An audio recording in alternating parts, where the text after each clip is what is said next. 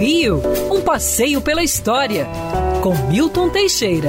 Amigo ouvinte, no dia 28 de março de 1980, pouco antes de viajar para o Brasil, o Papa João Paulo II beatificou o Padre José de Anchieta. Depois ele viria a ser santificado, tornando-se assim uma figura príncipe para a história do Brasil. José de Anchieta era um padre jesuíta que nasceu nas Ilhas Canárias e veio para o Brasil ainda jovem no século XVI. Participou ativamente do desenvolvimento de São Vicente, combatendo a escravidão indígena. Esteve na fundação de São Paulo, é considerado um dos fundadores, junto com o padre Manuel da Nóbrega e esteve na fundação do Rio de Janeiro com Estácio de Sá, onde foi repórter da fundação.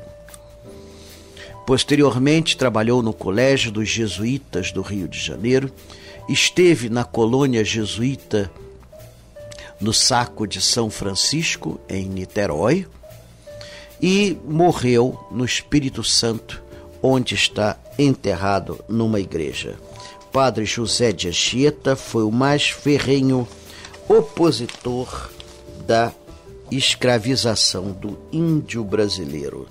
Foi o primeiro a verter para o tupi os livros religiosos e a ensinar os índios do Rio de Janeiro a ler, escrever, contar e cantar.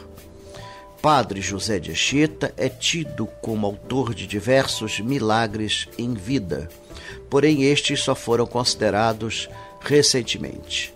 É conhecido como apóstolo do Brasil e com certeza foi nossa reserva moral, pacificando tribos hostis é, que antes atacavam os portugueses e que passaram a ser aliados dos colonizadores.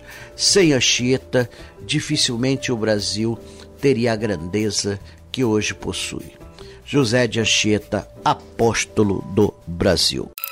Quer ouvir essa coluna novamente? É só procurar nas plataformas de streaming de áudio. Conheça mais dos podcasts da Band News FM Rio.